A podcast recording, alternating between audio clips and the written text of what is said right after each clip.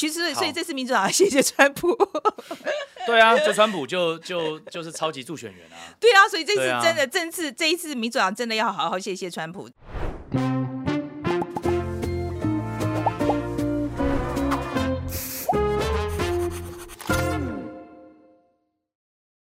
好，我是范斐。嗨，我是路易莎莎。欢迎收看《匪夷所思》。那今天进行的是阿姨想知道。嗯，好，那今天阿姨想知道呢，我们想来谈谈美国的其中选举。现在在发。对，然后那个刚刚选完，然后结果呢，其实还没有百分之百出来。不过大势大概是知道了。对，好，那先让路易莎莎讲一下。哎，我先提醒大家哦，这个 Today 看世界今天是做这一条啊，我觉得可以先去看一下，然后再来看我们的分析这样子。然后来，路易莎莎，你这一次其中选举，你这个你最想要知道什么？我想知道全地球最。拉风的那个男人到底要回来了没有？啊，那个那那个男人是谁？那个男人当然就是川普喽。川普虽然没有选举，但他派了非常多的人在，不管是州长啊，或是众议员、参议员，他都选了很多的人选。所以如果选得好，他有机会形成一个川派，那这就会成为他重返二零二四年很大的一个政治资本。那我想知道他到底选得好不好？那他有没有可能回来？OK，好了，那我呢？我自己其实想知道，其实也跟川普有关系。嗯、OK，就是川普推出来这些很多候选人哦，我们叫他 election deniers，就是他其实很多人其实是认为二零二零的选举啊，拜登胜选这个事情啊是作弊的结果，对，是被偷走的。对，是他他认为川普应该是他胜选的，就被偷走了。那这个声音。我想要知道，在美国的政坛，呃，有多大的声音，然后有获得选民多少支持啊？所以我觉得这个对于美国的这个民主，到底现在的民主，美国的民主到底健不健康？我觉得这件事情非常重要，因为我觉得选举这件事情是这样，不管你这个选举规则怎么样，哈。我觉得你到大家就是要承认这个选举结果啦，嗯、然后呢，接下来你想要你觉得不公平再改嘛，哈，你不能够翻盘啦，因为翻盘的话，我觉得这个你这个还叫民主选举吗？，All right，所以我觉得这个东西对我来讲，我觉得这自己我觉得非常非常重要。另外一个，我当然想知道选出来这个新的盘对我们台湾影响怎么样？嗯，OK。尤其是台湾的这个政策法前景如何？嗯、那我们今天请到的是东海政治系的教授，呃，这个邱世仪，那世仪也是我们的老班底了啊。那所以我们今天就来看看世仪怎么说。好嘞，师仪来先跟我们的观众打个招呼好了。嗯，范姐好，各位观众朋友大家好。好，来师仪来，我们这一次是要谈这个美国其中选举嘛哈。嗯、那我是看了很多的这个报道，都在讲说这一次川普背书的候选人都选的不好，嗯、是不是真的？呃，事实上是真的，因为包括在俄亥俄州，在呃内华达州哈，在。宾州哈，很多的州，川普所支持的那一些的候选人，基本上都没有选好。这第一个哈，就是选输了啦。第二个就是说，川川普没有支持，但他是共和党的。比如说像密西根州的那个 Governor 那个 Johnson 哈，他就是跟川普保持距离，最后赢了。嗯，就是说，好这个意思就是说，呃，那个川普没有支持的都选的很好，很顺利。对，我们可以这样讲，就是说，川普支持的是非建制派，那川普不支持的是建制派，共和党啦，共和党建制派、非建制派，那。这一次建制派基本上选的都还可以，那非建制派很多都是落选的。二零二四年川普问鼎白宫之路很有很，因为这样子可以看出来有很大的问题。有两个变数，第一个就是这一次的那个佛罗里达州的州长叫 DeSantis，Ron DeSantis，他选的非常非常好，他就是我刚刚所讲的川普。呃，不支持的那一派就是共和党的建制派，他选的非常好，四十四岁，很年轻，很帅，口才非常好哈。那有点像奥巴马在共和党的那个定位那种感觉，那个样子，欧共和党版的奥巴马就对了啦。那他呢就有可能。会在二零二四年的时候，就等于跟川普来竞争这二零二四年的总统大选的党内初选。好，那这是一个变数。第二个变数的话，就是说，川普他的这个选举的方式，他这个策略哦，就是极大化、激化两边的歧义性。那这个东西可能在普选会有用，因为普选我们知道，美国的普选是选举人团制，它是赢赢者全拿。可是现在的国会选举不一样，它是算票的，所以基本上来讲，这一套可能在国会选举这种算票的。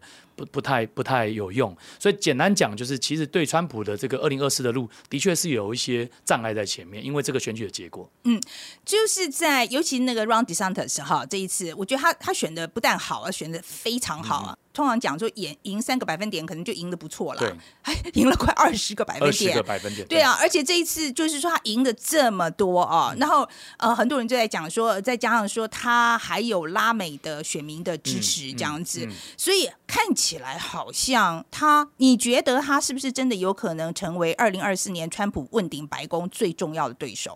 现在来讲的话，看起来如果明天就是初选的开始的话，我认为是有可能的。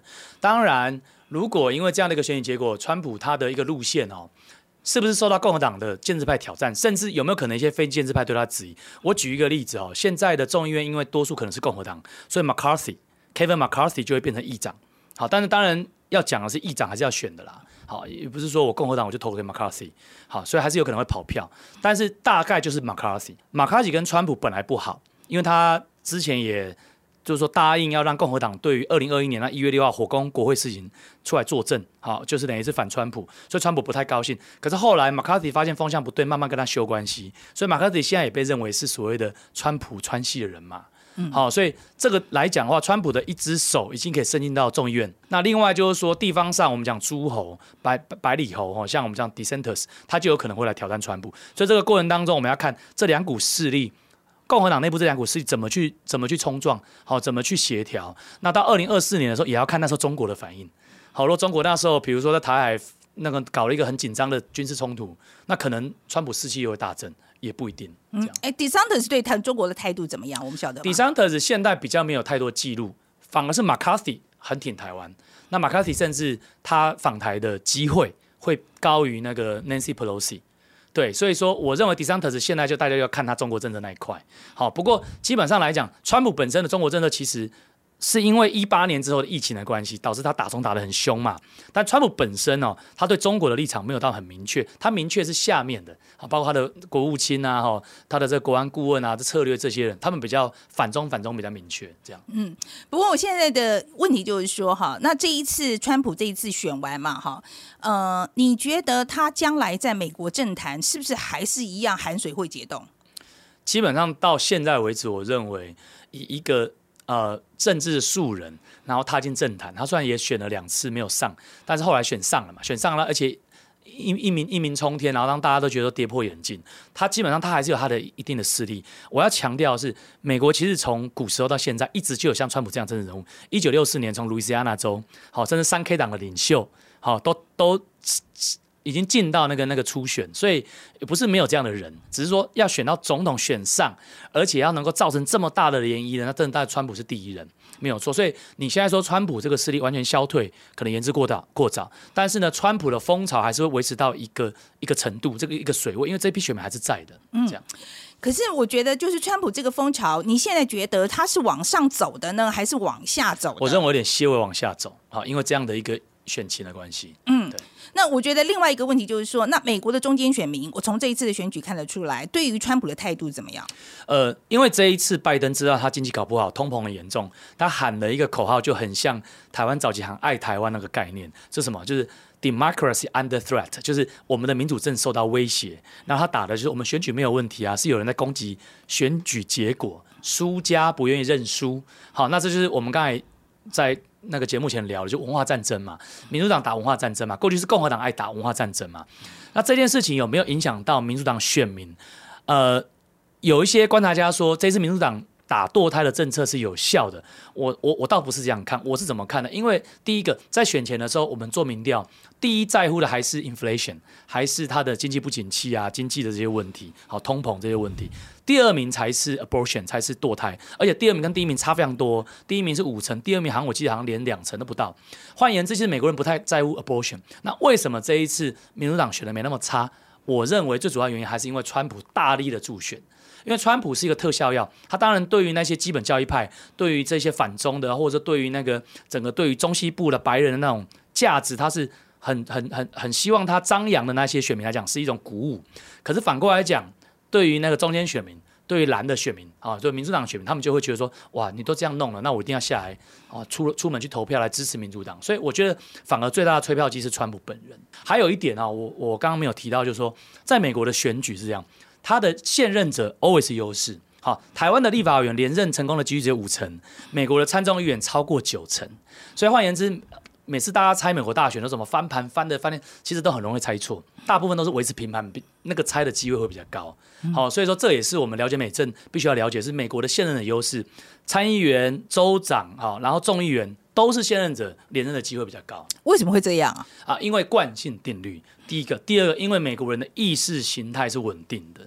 那中间这个选民呢，就是我们刚才讲的经济选民。经济选民呢，我们叫 pocketbook voter，就他是看我的口袋的深浅来去投票。这一块选民往往都会都会决定啊。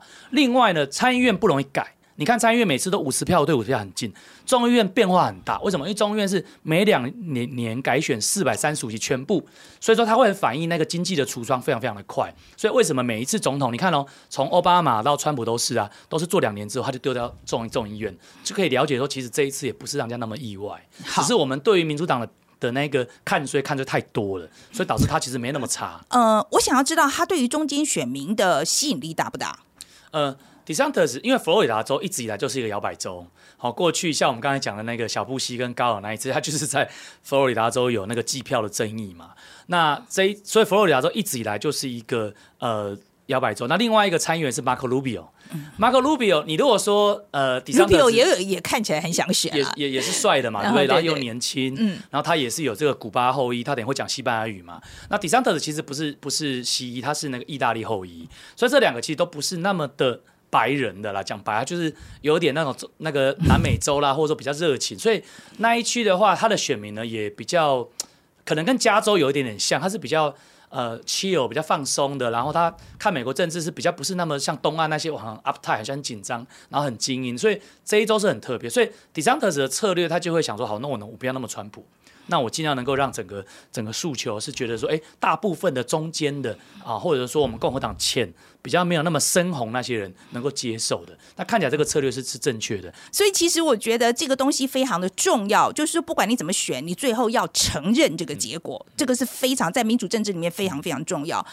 呃，这次的选举，你看你觉得美国人就是说这个 election deniers 就是。就是否认选举结果的这种态度啊，我其实前阵子我觉得它是在往上涨的。嗯、那你觉得现在这个期中选举告诉我们什么？呃，第一个哈，这个两百九十一个共和党的参选人，今年是你讲的 election denier，他们完全是跟川普站在一起，不认同二零二零年的总统选举的正当性跟它的有效性。好，所以说你看它是非常非常多的。那这些我们讲是非建制派嘛。那第二个呢，你讲的没有错，就是说。因为这个风潮是往上涨的，可是也不要忘了，因为我们现在是所谓的呃社社群媒体的时代，所以很多的比较部分人的声音会放很大。好，那事实证明就是说，这一次的选举发现啊、呃，这样的一个 denier 的风潮，并没有说至少受到。五十以上的，或者是多数人的支持，那否则的话，你会看到很多非建制派人选上嘛。好，尤其比如说像那个亚利桑那州的呃那那个那个州长，那就是女川普，她讲话跟川普是一模一样的啊。所以你会发现说，其实你会发现美国的多数的选民还是认为那个 denier 那个声音应该是要随着时间慢慢就弥封掉。那我的看法是说，本质上在这个选举之后，那个 denier 的风潮是往下走，也就是说这件事情会 move on。我们讲 move on 就是他会就让他过去，就让他往下走，因为对川普来讲，他也不可能再去 stuck，再去沉溺，或者说再去生气那个二零二零二零年的那个选举结果，他还要选二零二四年嘛，所以他给一个新的一个 perspective，新的一个愿景，那才能够激起新的不一样的这种支持啊。嗯，我现在担心就是说，会不会每以后每一次美国选举啊，只要选的很接近的时候，选输的那一方都会跳出来说这个有问题这样子。我现在担心的是这件事。美国的选举其实每一次都很接近啊，范姐如果还记得的话，以前那个呃，应该是小布希跟高尔嘛，那一次对不对？哦、那那那次真的很夸张，对，Palm Palm Beach 还打到那个最高法院嘛，所以其实每一次都很接近。那非常妙的是说，哎，好几百好几百万人，你看一个参议员投票人数都四百多万人呢，竟然可以差到不到一趴，那你换算下来，有时候就是一两万票。那这个在台湾来讲，不要讲在台湾了，在各个民主国家都会造成争议的。那美国人过去的方式就是慢慢磨。你看，其实我们讲话的同时，其实票没有完全开出来。那甚至呢，有些选制的关系，他要到啊，像乔治亚，他说还要到十二月六号。好，所以其实这种很近的情况不是今年才有，每年都有。那只是说。在这几年的发展之下，奥巴马的时候是反恐嘛，那说川普的时候，一开始的时候是大概一个生意人、商人、非建制派崛起，后来变反中嘛，所以其实它有很多的一些文化因素在后面推动着，当这一个选票太近的时候，它所产生的那个争议会如此之大。所以反而并不是说这个近的问题，而是大家两边的情绪跟他的那个意识形态是不是能够趋中。如果没办法趋中的情况之下，哪怕你的票再远一点点，他还是会吵。嗯，对啊，现在看起来有没有趋中的这个趋势呢？我认为趋中是没有的。啊，OK，好，对所以就还是越来越极端。而且我要补充一句说，嗯、不是只有共和党那边往保守去，自由党像 AOC 他们是往。更极端的自由那边去啊，所以这其实并不是单方面的事情，我认为是两方面的事情。嗯、对啦，是我觉得是两方面的事情啦，所以我常常在讲，就是说，其实选举结果啊，我其实说实在，哪一党选上都没有关系，嗯、就是不要只赢一点，赢多一点。对，当然要赢多，赢多一点。对，赢多一点，大家以后不要再为这件事情吵架这样子，因为不然的话老是卡在那边。是。然后好了，那我们来谈谈对台湾的这个影响好了了哈，我先一个为 open question 好了。那你这次选举的结果，你觉得对你看到什么这个有可能影响台湾的部分？我觉得影响台湾的部分有限，为什么呢？因为本质上，McCarthy 如果上来，然后川普的势力还在，然后纵使有建制派跟他的斗争，其实支持台湾这个东西已经变成是一个共识了。好，这个大家都会讲两党共识，可是我还是要把这个 credit 给川普，这个是从川普开始的。川普开始之后呢，发现有用好用。然后呢，那个拜登就继续用，那继续用呢，接下来呢，川普会不会用？我认为用的机会很大。好，那川普的风格就是左右摇摆嘛。好，第一个，第二个呢，McCarthy 如果要访问台湾的话，那这个也有媒体问我，其实我认为他的机会是比 Nancy Pelosi 大。那他访问呢，如果说他是上任之后访问，哇，那中共又要跳脚。那中共跳脚，问题是现在习近平慢慢要接受一件事情，就是说，你只要找到一个说法可以让你有面子下得了台阶，那你就得接受。从美方来看，你就能得接受我台湾旅行法就是规范我台美可以高层互访。那如果说习近平他也不敢真的打战的话，他就得吞嘛，得吞下来之后就达成一个新的平衡。那台湾就实质上的进步，台美关系实质上有进步。好，但是我认为短期内第二个是这个拜登跟习近平在二十大在印尼的巴厘岛这个。会面呢，会先有一个小蜜月期，因为为什么？因为毕竟不管怎样，美国民意经过一次洗礼嘛。好，虽然不是选拜登，可是选他的党嘛。可是呢，习近平他当皇帝嘛，他已经把他的老老子胡锦涛拉出去了嘛。所以这两个呢会碰面，碰面之后呢，习近平会需要寻得拜登的一个认同。所以拜登那时候可能会讲一些可能啊，我猜会让台湾人伤心的话。可是真的不要太介意，为什么？因为拜登多次都讲六嘴。说只要台海发生冲突，美军会管。最后一次他正面讲，对，我就是这样讲，六十分钟嘛。所以我认为这个情况之下，整体讲起来，长期而言，美中之间一定是越来越分歧的，会先稍微缓和一下下，越来越分歧。而且这关键其实在二零二四年。二零二四年，如果川普又上，哇，那是习近平就有头痛。好，那如果川普没上，如果是 DeSantis，可能就回到比较建制派那个味道。那二零二七年就是所有的军事专家预估的美中的军力反转的那个年，所以这个时候台湾之前一定要好好的准备好，看看我们在整个乌俄战争之后，在整个美国其中选举，在整个习近平称帝之后，我们的定位跟我们的准备是什么？嗯，我想特别谈谈就是这个台湾关系法哈。然后这个台湾关系法现在，呃，大家的预测，就是说你的预测，看它会发生什么事。我们先讲一下台湾关系法几个比较重要的点了哈。一个就是，呃，我讲我我觉得那个一个是对台湾的军售要加强嘛哈。台湾政策法。台湾政策法对台湾政策法就是一个是呃对台湾的军售要加强嘛，一个是甚至可以金援台湾，就是给台湾钱去去买武器。是好，那一个就是我觉得比较辣的，现在接下来讲比较辣的就是呃。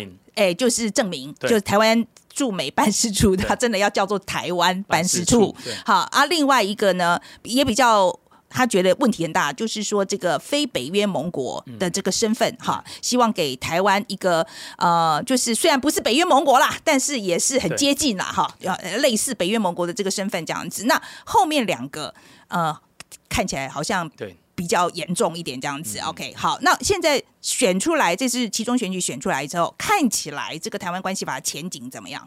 我先讲哦，非北约盟国小布希时他就给过台湾了，他是一年 review 一次的哈，所以那个其实并不是说新的东西，只是那个时候零三年的时候，中共还在学当乖宝宝。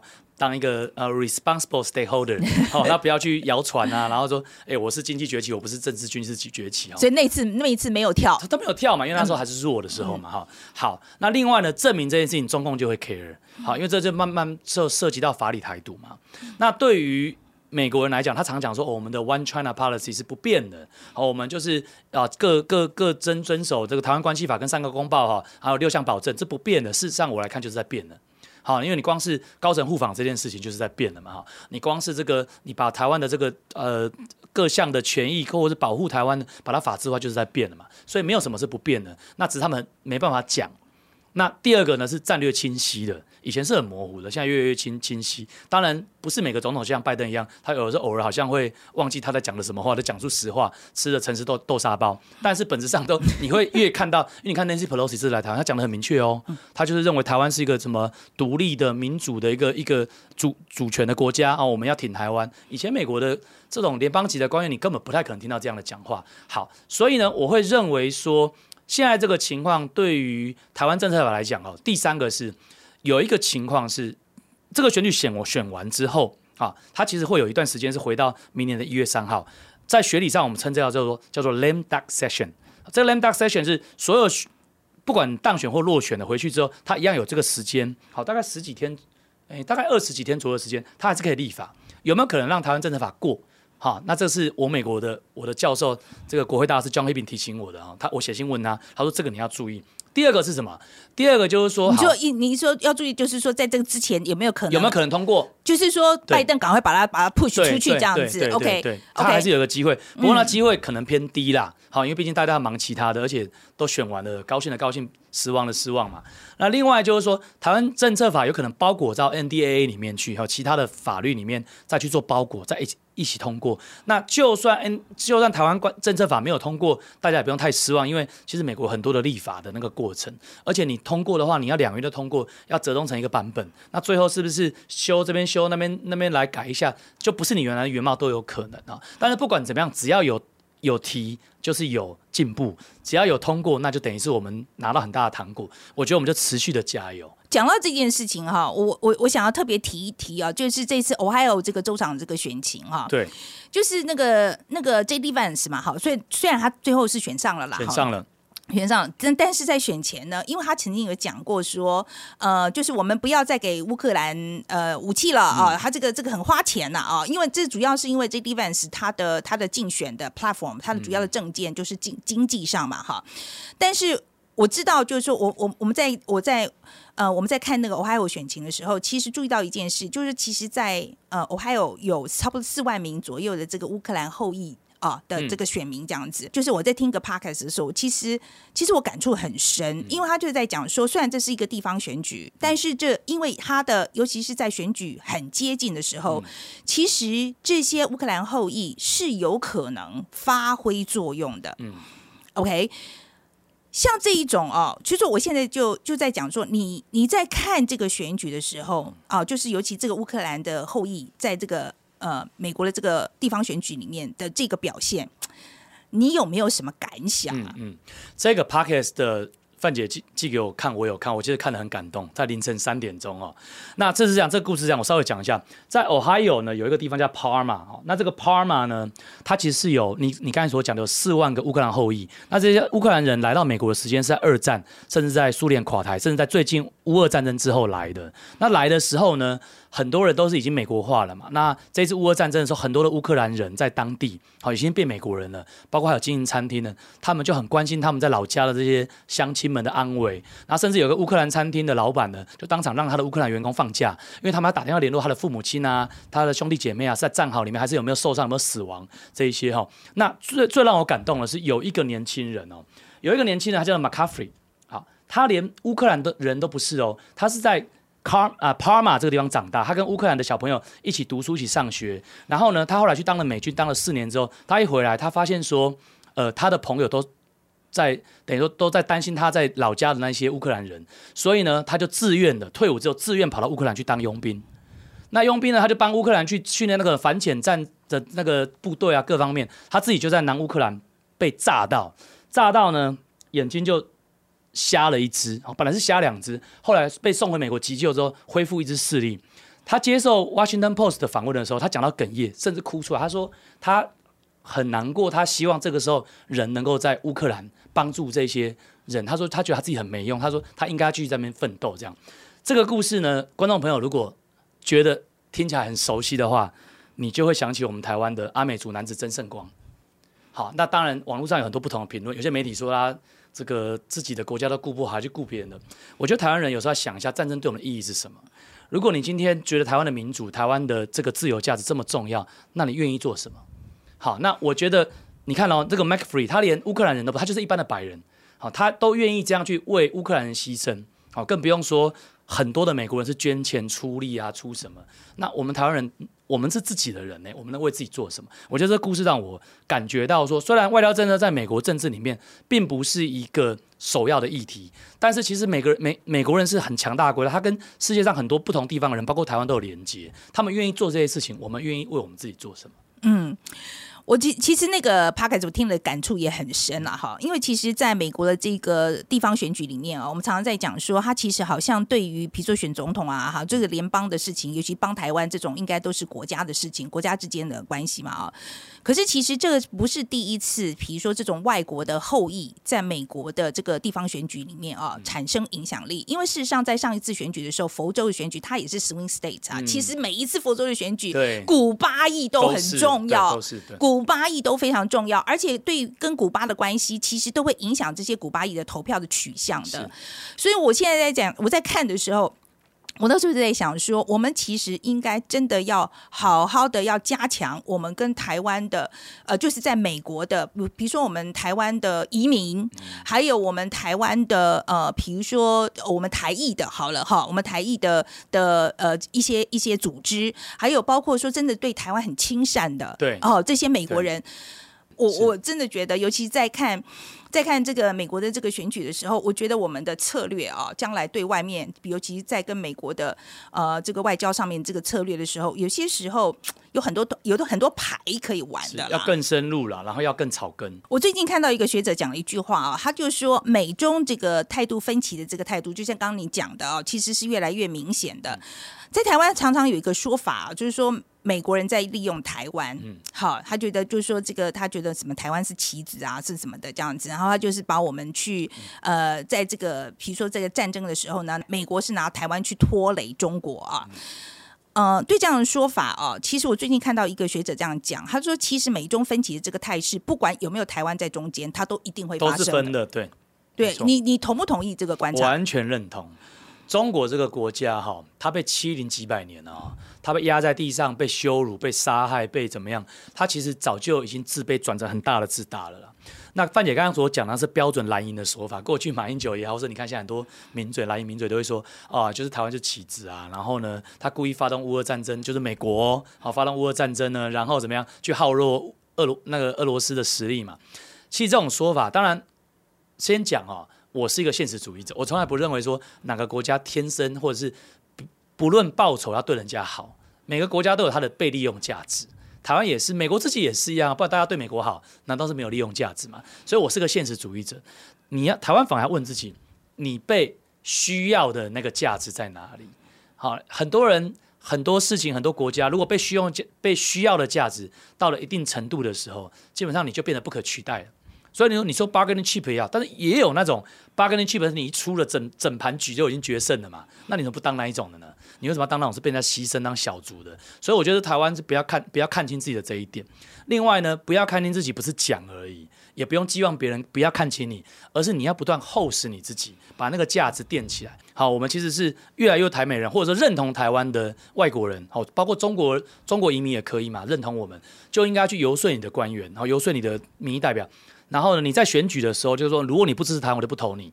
好，这以色列常这样玩嘛，甚至乌克兰也这样玩嘛。所以其实我觉得我们要好好把握这一个台湾人在美国影响力越来越大的情况之下能够做的事情。哎路易莎莎，你今天最重要的 take away 是什么？哦，其实我蛮受到就是是以老师说的那个跑去乌克兰帮乌克兰打仗的那个美国人，我觉得这是一个行动力的展现。那其实台湾有时候我们很多时候我们有很多的想法，可是我们在具体上我们没有这种这种社群的凝聚力跟行动力。